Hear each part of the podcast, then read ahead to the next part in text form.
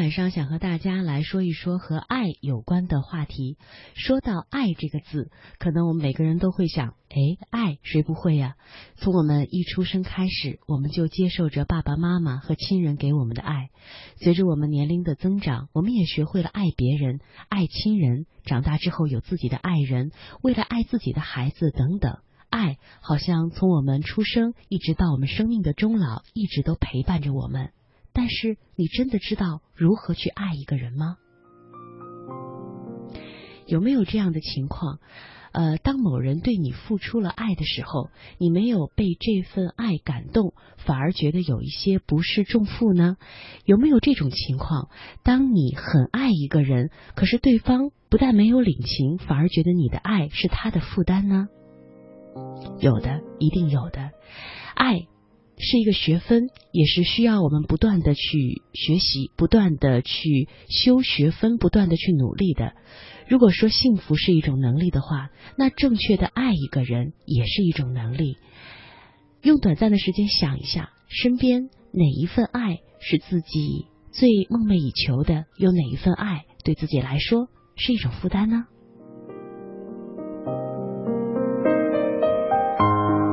所以今天晚上的时间，就想和大家一起来说一说如何爱这个话题。在今天的节目当中所选的文章呢，有一些正面的例子，有一些反面的例子，但是我想它都能带给我们一些思考，让我们在人世间行走的时候多具备一些爱的能力，让付出爱的我们觉得快乐，让接受爱的亲友们觉得幸福。今天选的第一篇文章应该非常的有代表性，呃，作者呢写到了自己的父母对自己的爱，呃，作者的父母对他给予了非常大的爱，非常厚重的爱，可是作为作者本人来说，却觉得有一些不堪重负了。这是清华大学一位非常知名的学者，同时也是作家，他自己一个亲身的故事。我想通过他亲身的这个故事呢。非常的有说服力，能够让我们去了解怎样去正确的爱一个人。这篇文章的题目就叫《爱无葬身之地》。刘宇，我爸我妈有一个毛病，就是非常爱操心。小时候我以为是他们对我不放心，信不过，什么事情都要参与。因为我那个时候的年纪小，做不好事情。后来我渐渐明白了。这种参与和年龄无关，和水平也无关，这就是他们的个性而已。打个比方来说，我不小心自己买了一件衣服，后果是非常严重的。我妈早上就会说：“不是我说你啊，你买衣服的眼光实在是不行。”中午的时候会说：“千万不要再穿这件衣服了，真的是太土了。”晚上的时候还会说：“明天你不会再穿这件衣服了吧？”第二天他会说：“那件衣服收好了吗？拿去送送给谁谁谁吧。”到了第五天的时候，他还是会说：“哎，那件衣服千万不要带回美国去啊！”大到婚姻、家庭、事业，小到我的侄子午饭吃什么，我什么时候去学开车，我哥今天有没有给谁谁谁打电话，我晚上有没有用润肤霜，自然都是沐浴在我爸我妈的阳光雨露当中。就我自己来说，只要一和父母在一起，我就会变成另外一个人，和平日在朋友圈子里的那个活泼开朗、机智幽默、爱说爱笑的我是截然不同的人。一见到父母，我的心理机制就像一个遇到了强光立刻关闭贝壳的贝壳类的动物一样，自动就把自己调到了一个白痴、很蔫、很封闭的状态，什么都不想。什么都不说，就等着爸妈给我安排吃什么、穿什么、上哪儿、干嘛。就比如说今天早上吧，我从石家庄坐火车到北京，去火车站的路上，无意中向妈妈透露了自己的手机该交费了，新的充值卡还没来得及买。妈妈马上说：“那怎么办呢？”我说：“没事啊，我到北京以后买一个。”火车站附近肯定就有。在一般的家庭当中，对话到这里是不是就应该结束了呢？但是在我家不是这样，我妈因为太爱我了，她必须要帮我解决这个问题。她首先给我爸打了一个电话，说我的手机该交费了，表达了她的焦虑。她现在要赶火车，又来不及买，要不我带她买。但是他的那个卡不知道能不能用其他的手机代充。期间呢，我插话了：“妈，你不用管了，我到北京以后我自己去买，路上一共也就不到三个小时。”可是他给我爸打完了电话，又给我哥打：“哎，他那个电话在这边能不能买到充值卡呀？他是北京的手机，是不是非得在北京买卡？哎，我待会儿买了卡，远程帮他充，这样行不行？哎，要不你帮他充一下啊？”不知道呀，哎，那你给他打电话不是白打了？期间我又插话：“妈，你不要管了，我到北京就立刻去买卡。”过了一会儿，路上远远的看见了可以充值的牌子，他便提议让我去搭公交车，他现在就去买。哎，咱俩一会儿在火车站汇合。我有一点不耐烦了，现在火车都要赶不上了，我待会儿到哪儿去找你呀？你不要管了。我到北京自己去买。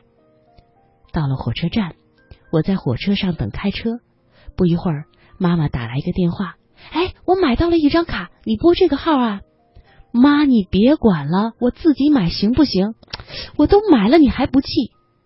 周围很吵，我的手里呢，当时又没有纸和笔，听不清他在说什么，更不要说要记下那个长长的号码。围来歪去，围了半天，借了纸笔。他报一遍，我报一遍，他再报一遍，我再报一遍，终于在忙乱之中记下了那个号码。充了一百块钱，还了人家的纸和笔，终于可以松一口气。这事儿呢，终于就完成了。过了两分钟，妈妈又打电话来，刚才是做一个试验，我现在一共买了三张卡，现在你记这个数啊。我真的是忍无可忍了，我提高了音调：“妈，你别忙活了，行不行？我求求你了。”“好，好，好，那就这样吧。”他挂了电话。我完全知道他在电话那头是怎样的嘀嘀咕咕。唉，真是身在福中不知福，不知好歹呀！给他买卡，他还唧唧歪歪的。我这样的妈哪里找去？不懂事的丫头。虽然他不在我身边。但是我还是听见他对我说的这些话，因为我太了解他了。在接下来的三个小时里，我心情恶劣，为自己冲着妈妈的那一吼。是的，他是对的，他不过是想为我做一点事情，结果呢，我却不知好歹的朝他嚷嚷。我郁闷的坐在火车里，反思自己的态度。我当时的胸中涌起的是一种非常复杂的情绪。一半是内疚，为自己的不懂事、粗鲁，身在福中不知福；另外一半是愤怒，对他的愤怒，为他又一次神不知鬼不觉的将我置于一种自我否定、自我唾弃的情绪当中而愤怒。事实再一次证明，对父母的参与采取不从的态度，结局只能是两败俱伤，死路一条。这样的事情让我不禁想到，爱这个东西。在技术上是多么复杂的事情，它就像开车和烹饪一样，需要小心的学习。人们习惯于歌颂爱、赞美爱，仿佛这个世界上只要有了爱，事情就好办了。事实上，这个世界上的很多问题，恰恰是因为爱引起的。爱这种情感，一旦横冲直撞起来，一意孤行起来，往往是鸡犬不宁的。事实是，爱这种情感和恨、悲伤、愤怒一样的危险，需要小心的疏导，合理的表达。爱不仅仅是一个多少的问题，而且是一个方式的问题。人类太爱上帝了，家长太爱孩子了，几千年来，爱出了多少的麻烦，简直不用我举例。我不得不承认。我常常是身在福中不知福，可是私下里多少次，我暗暗的希望父母不要这么的爱我，能在兢兢业业爱我的同时，打个盹儿，偷个懒儿，走点神儿。这样呢，我可以趁着这个功夫，在他们的视线之外，自由的奔跑。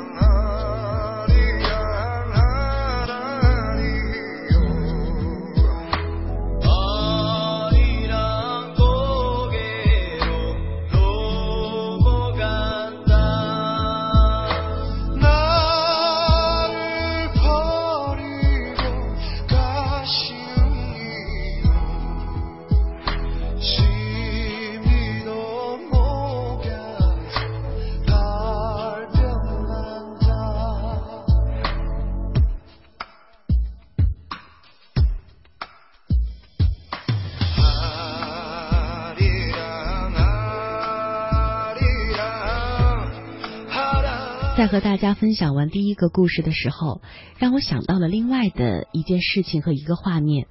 某一天，我在一个公众人物的微博上看到了他发的一个生活片段，是两张照片加一些文字的说明。第一张照片呢很有趣，是呃一株很小的植物，上面挂了一个。惯常我们用的呃，或者在医院看到的输液的那个袋子，那个袋子里面有很多的水，然后那个有一个管子，就把水呢引到了这个植物当中。呃，第二张图呢是一张非常美美丽的风景的图，它配的文字解说是这样的：老爸老妈实在是太有意思了，他们要出去旅行，又不放心家里的这个植物会不会被干死渴死，怎么办呢？他们非常有有趣的选择了这样一个办法，让这个。水呀是慢慢的流到这个植物当中，这样能够保证他们在出去旅行的呃整个期间呢，这株植物都不会被干死。第二张图呢是他这样写道：“他说这是爸爸在去大兴安岭的火车上拍到的照片。他总是能把自己的生活经营的丰富多彩，很多时候我都能够从他们的身上获得很多的力量。”你难道能说他的父母不爱他吗？呃，真的是不是感觉到了这样的父母更能给孩子一种力量？他们把自己的生活经营的如此的有声有色，如此的丰富多彩，这本身就是一个特别好的榜样。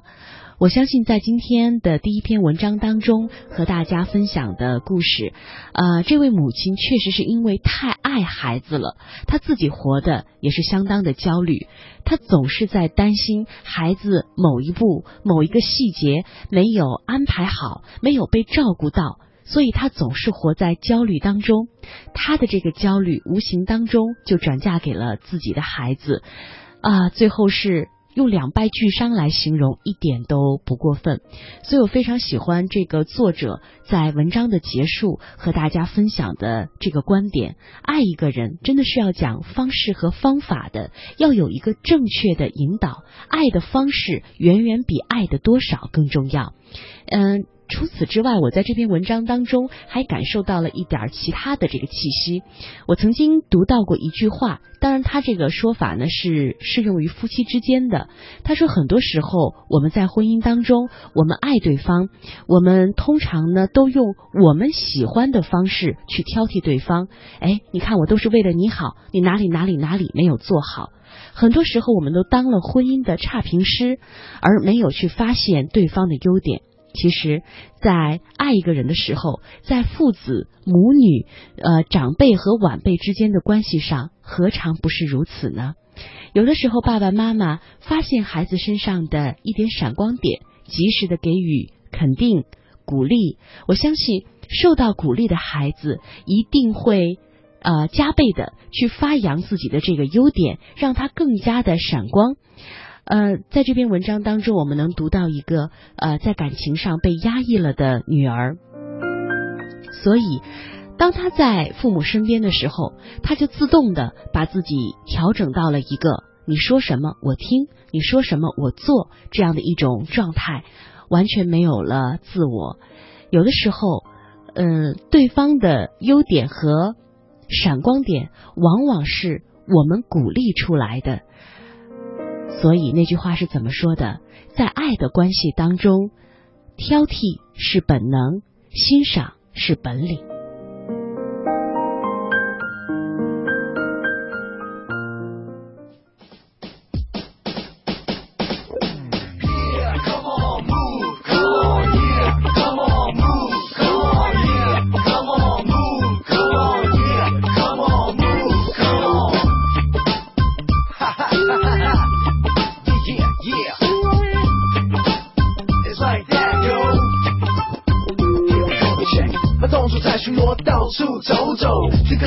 在那唱歌忘了旋转，还真的有点热，我头晕目眩，真的好渴。冰箱里面那矿泉水到底还有没有？桌上凤梨罐头突然开口，表情诡异，正面看我又在梦游。我从沙发掉落，真的很久，这屁股趴在地上，口水一直流。醒来你在我的四周，笑嘻嘻看着我。Here we go，我是壁虎等待蚊子，你是蝴蝶。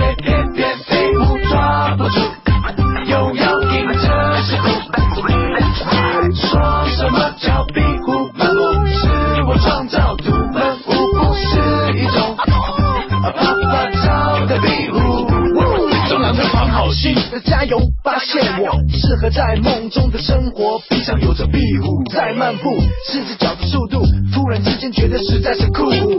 在一栋旧的仓库，没有人的空屋，有只壁虎懒洋洋的在漫步，但它记起蚊子的动作。我相信，在爱的世界当中，如何爱是一直需要不断的去学习的，这是我们的一个必修课。在接下来和大家分享的这一篇文章呢，或许能够带给很多人一些启示，尤其是带给很多父母一些启示。我们究竟应该把什么样的爱给予我们的孩子？当然，如果你还没有自己的孩子的话呢，我们可以换位思考一下，我们究竟要怎样给予爱，给予对方怎样的爱才是对方所需要的？这篇文章的名字叫《妈妈的礼物》。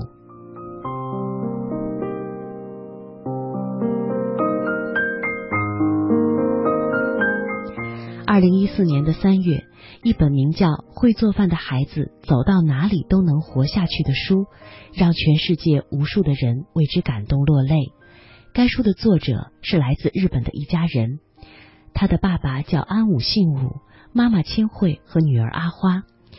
爸爸是一名记者，女儿阿花今年十一岁了，就读于日本福冈立草江小学四年级。妈妈千惠。在六年前离开了人世，那一年阿花刚刚五岁。但对于一位曾经用心陪伴、爱护并教会了女儿世间最了不起的本领的妈妈来说，千惠走的了无遗憾。二零零一年，阿花相恋多年的父母进入了婚姻的殿堂。那一年，他的父亲三十八岁，母亲二十六岁。千惠是乳腺癌的患者。生命随时可能终结。当他们有了女儿以后，千惠每天思考的是：当自己离开这个世界的时候，孩子应该如何照顾自己。阿花两岁的时候，千惠就开始教她自己洗袜子。女儿的小手搓得通红，她还没有把干净的袜子晒在太阳底下。一旁的千惠没有帮忙，而是笑着鼓励：不发言，不帮忙。他说：“教孩子最重要的事情，就是要让他学会独立思考和体会。只要孩子力所能及的事情，我一定让他自己来。”当母亲抱怨千惠为何不告诉外孙女儿袜子上的肥皂泡没有洗干净的时候，他就是这样回答的：“让阿花学会做简单的家务活，只是让她先练练手。其实千惠最想教给女儿的是做饭的本领。”身患重病，随时都会离开他。比谁都知道吃饭和健康的意义。千惠在日记本里这样写道：“健康第一，学习第二。会做饭的孩子走到哪里都能够活下去。”在学会了洗蔬菜、水果，并根据父母和自己的喜好榨不同口味的蔬果汁以后，阿花又在妈妈的指导下开始学习做米饭。最开始的日子，阿花只是在妈妈做晚饭的时候负责煮饭的工作。某一天清晨五点钟，当千惠刚走进厨房，准备为丈夫做早餐的时候，发现阿花已经站在凳子上，踮起脚尖按亮了电饭煲的开始键。阿花说：“妈妈，除了煮饭，我还想切菜、炒菜。如果爸爸愿意帮我搬坛子的话，我还想做大酱。”千惠忍住了眼泪，轻轻的把女儿搂入怀中，说：“是的，阿花。”这些妈妈都会教你，而且妈妈也相信你会比妈妈做的更棒。二零零七年的夏天，阿花四岁生日的时候，妈妈送给她的礼物是一条碎花的围裙，而爸爸的礼物更酷，是一套小学生用的刀具。千惠的癌症复发已经三年了，越来越疲惫的身体和一阵紧似一阵的疼痛在告诉她，离开的日子。不远了。阿花四岁生日的第二天清晨五点，千惠狠心把她从被窝里拽起来，她要让女儿学习切菜。但是当他把刀递给女儿，看着她迈上凳子，拿起刀要切土豆丝的时候，千惠紧张的闭上了眼睛。沉沉的菜刀，四岁的孩子用的很吃力，但是他一言不发，额头渗出了汗水，土豆被他切得像小石头一样。但是谢天谢地，他没有受伤。于是呢，他又自告奋勇的开始切蘑菇，开始炒菜、煮大酱汤。让他惊讶的是，他炒菜的时候，阿花竟然用他的小摄像机在拍摄。他说：“下次做菜的时候，问摄像机里的妈妈就可以了。”在阿花五岁生日之前，他在妈妈的陪伴和示范下，学会了做松软的米饭。制作漂亮的寿司，他煮的大酱汤常常让爸爸和奶奶误以为那是妈妈的杰作。二零零八年七月十一日，阿花五岁生日不久，千惠在家人的陪伴下离开了人世。阿花没有哭，因为这是她和妈妈的约定。故事没有结束。二零一三年的秋天，已经有了六年除龄的阿花，加上爸爸，还有天堂里的妈妈，合出了刚才我们说到的这本书。在这本书里，阿花给妈妈写了一封信。最近我的拿手菜是咖喱饭和土豆烧肉。托妈妈的福，在学校里，阿花最拿手的就是音乐哦。我也想和妈妈一样，长大以后成为一个会唱歌的人。为我加油吧！阿花的爸爸至今还在维护着阿花妈妈生前记录女儿成长的博客。在二零一四年三月的一篇博客当中，他这样写道：“阿花已经上小学四年级了，周末他会去料理学校上课。他是学校里的美食达人，他带给同学的便当被称赞为有妈妈的味道。他还继承了妈妈的音乐才能，他喜欢唱歌跳舞，并且做得非常的像样。”阿花说：“当我在做饭的时候，我会觉得自己是世界上最幸福的人。当然，这也是妈妈教给我的。是的，我不，我们不能因为阿花没有了妈妈，就认定她不幸福。因为那些用生命去爱、去教会孩子自食其力的妈妈，无论他们身在何处，他们的孩子都会坚强，都会幸福。”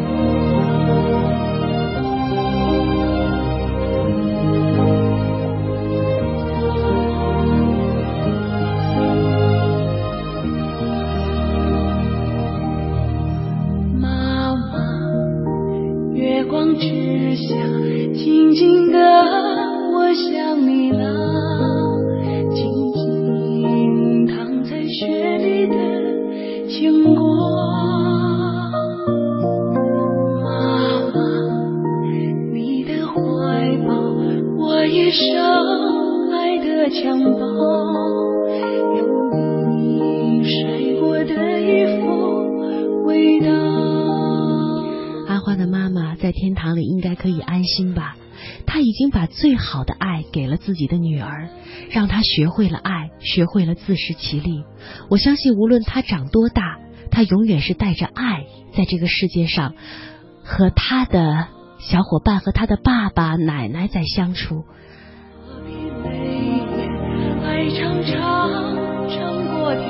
像这样并不是个案。在几天前，我看了一个综艺节目，同样是一位将在不久之后告别人世的母亲来参加的一档选秀的歌唱的比赛。他说，他参加比赛的目的很简单，就是希望有一天，当他不在的时候，当他的孩子看到光盘当中、节目当中，他的妈妈曾经那么努力的生活过，那么热爱过生活，他的孩子一定会获得很多很多的力量。这样的妈妈让人心怀敬意。我相信，什么都比不上我们把这种最真挚的爱和祝福给孩子更重要的事情了。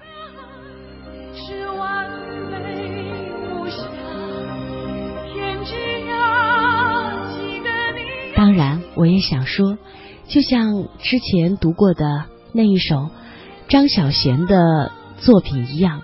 他说：“那些离开我们的人，从来不曾真正的离开。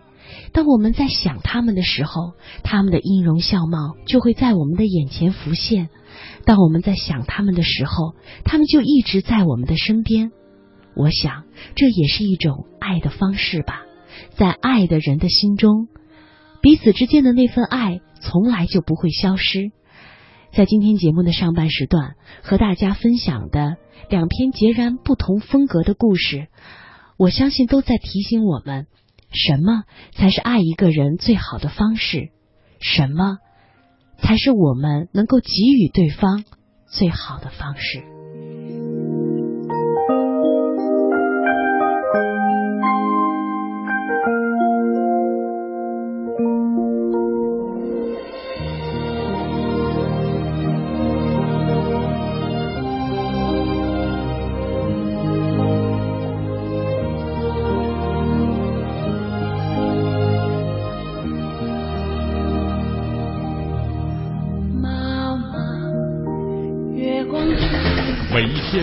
每一分，每一秒，用独特的视角梳理天下新闻，用质朴的语言品味文化岭南，用动听的音符奏响华美乐章。听新闻，品文化。这里是 FM 八十七点八，一零四点九，AM 一二一五，中央人民广播电台华夏之声。权威迅捷的新闻资讯，评说新闻中的道理，丰富实用的生活信息，您同行。悦耳动听的美妙音乐，给你好听。欢迎登录各大手机软件应用商店，搜索“华夏之声”或“香港之声”，您就可以下载到软件，实时收听，随时点播华夏之声、香港之声节目。华夏之声、香港之声手机 App 为您提供高质量的听觉享受，打造收听广播的完美体验。大家好，我是冯远征。快过年了，大家都急着回家团圆。这几年，每到临近春节，在南方就会出现一支摩托车返乡的铁骑大军，浩浩荡荡，甚是壮观。在这儿，我给大家提个醒：摩托车安全系数低，可得多加小心。出发前要先检查好车况，机油、轮胎、车灯、刹车、链条等都没有问题了才能出发。摩托车比汽车稳定性差，所以骑行时要集中精力，不能超速。如果遇到恶劣天气，就等天气转好再走。还有，过年回家免不了要给家人捎带一些礼物，但骑摩托车就别带太多了，尤其是超高超宽的东西。其实，父母最大的心愿就是家人团圆，咱们平安回家就是给父母最大的礼物。我是冯远征，我在国家应急广播提醒您：摩托返乡要安全，谨慎驾驶保平安。中央人民广播电台联合香港青年交流促进联会，精彩呈现《梦想舞台二零一六》，为你的梦想加油助力。即日起至四月十七日，分享你的梦想故事，角逐共十四万港币的圆梦启动金。让我们为你的梦想筑起平台，为你找到逐梦的同行者，为我们的梦想注入生命力。详情请登录央广网，三 w 到 cnr 到 cn。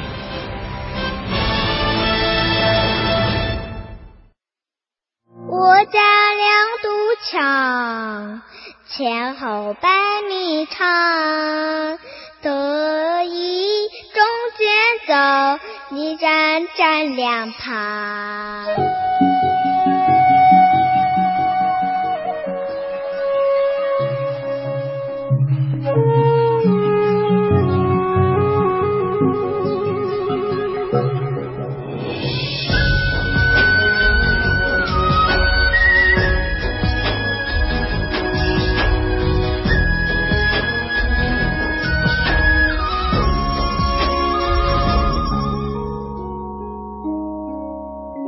家两堵墙，前后百米长，隔一中间走，礼让站两旁。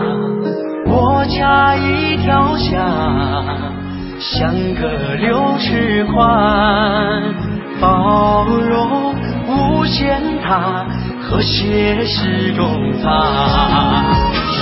一日书来只为墙，让它三尺又何妨？欢迎大家在半点之后继续停留在《青青草有约》。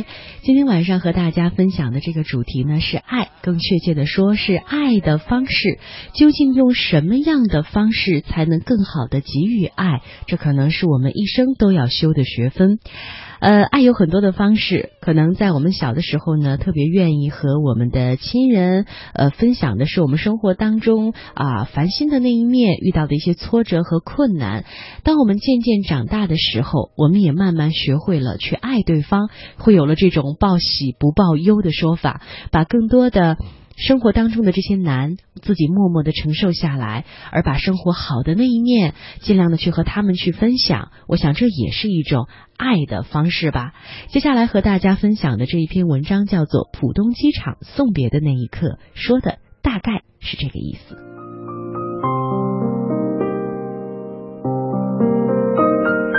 在机场，每天都在都在上演着不同的故事。或者是亲人久别重逢的喜悦，或者是离别的依依不舍。即便是在平静的面容下面呢，也会有一样啊、不一样的这种惊心动魄。可以说，在机场、在火车站，有太多太多离别的故事。那一天，十七岁的女孩即将出国了，家中的四位至亲一起送她到了浦东国际机场。那天天空有一些阴沉，还下着小雨。行李有六个大包，做长辈的都舍不得让孩子自己拎着大包到托运的柜台。但是所有的人也都明白，在加州转机的时候，这六件沉重的行李，这个女孩子得一个人连拉带拽运到另外一个托运的柜台上，随着她转机去纽约。在候机大厅等候的这两个小时当中，对于孩子的父母来说，是一生当中最漫长、焦虑和英雄气短的两个小时。空气当中充满了小心翼翼的僵持感。孩子的妈妈一直沉默不语，只有爸爸和女儿间啊、他们会偶尔交谈几句。其实说的呢，也是说过了几百遍的话了。事到如今，后悔来不及了吧？我从来都没有后悔过。都准备好了。没落下啥东西吧？没落下，连那套理发的工具都带上了。老爸，你还是不相信你女儿的适应能力呀？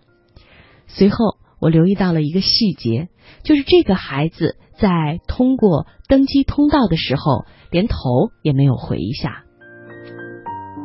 所以啦，这是一场注定不对等的目送。离去的人满怀憧憬，送行的人呢失魂落魄，还得强装镇定。我目睹那个父亲默默的拥抱妻子。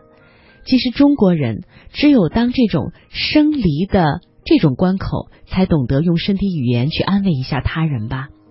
我听到他反复的说，他连理发都会了，你还担心什么呢？据说中国学生会炒一大碗蛋炒饭，就能在美国把来自五湖四海的留学生都罩得住。妻子破涕为笑了，说：“看看你的头发，你女儿这手艺还能算出师吗？”他这么说，我回头看了一眼那位父亲，那位父亲穿的非常的儒雅，但是这个头发呀理得非常像小兵张嘎啊，两鬓呢是青白，几乎露出了头皮。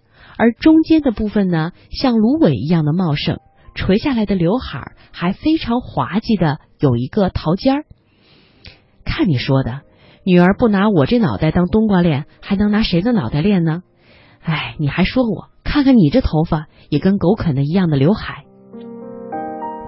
妻子拨开了他的手，说道：“你不懂，这种犬牙交错式的刘海是今年的大热门，你没翻过时尚杂志呀？” T 台上的名模都是花了五百美元才剪出这种俏皮的效果。话没有说完，做妈妈的突然开始沿着候机大厅的落地窗奔跑。原来他在停机坪的那头，摆渡车已经在下客了。他想离得稍微近一点，看着孩子登机，看看他有没有回头张望。果然看到那个女孩。登机的时候开始犹豫，甚至往下跑了几级，往这边看。当妈妈的明知他听不见，仍然拼命的敲打着玻璃的墙木，几乎引来了保安。那个孩子好像是硬起了心肠，迅速钻进了飞机，看不见了。两分钟以后，爸爸的手机响了，孩子关机前发的最后一条短信到了，爸爸念给在场的家人听。虽然前途未卜，但是爸爸妈妈，别忘了这两个月当中，我学会了洗衣做饭，学会了洗窗帘、摆摊卖书、烤西点，并且给你们理了最难看的头发。我将凭借我在集训课上学到的，去应对所有的困境。请发笑脸给我，我只需要鼓励。我目睹为他送行的亲人都掏出手机发笑脸给他，在他独自走向异国他乡之前，精神上的断乳是如此的困难，如同心上用血肉做的绳索被生生的拽断。但这一天终将到来，到了那一刻，请不要哭着走，一定要笑着走。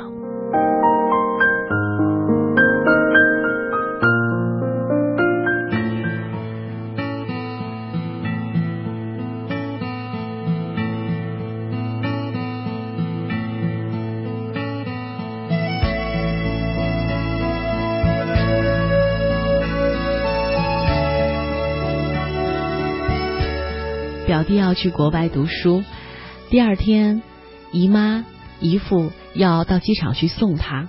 在之前的一天，我还开玩笑说，明天送的时候你可不能哭啊。谁知我的话刚一出口，姨妈已经开始有一些哽咽了。像文中所说的这样的场景，实际上真的很常见。小的时候，我们是那个女孩，伴着父母的目光。一次次的远行，长大以后，我们会成为送子女的父母。于是，火车站、机场就见证了这一幕幕爱的别离。但是，我想，对于要远行的人，我们应该把最好的祝福送给他们，相信他们能飞得很好，飞得很高，飞得很远，而且告诉他们。我们能把自己的生活经营好，随时回来，这里是你的港湾。我想，这是给要走的人最好的礼物吧。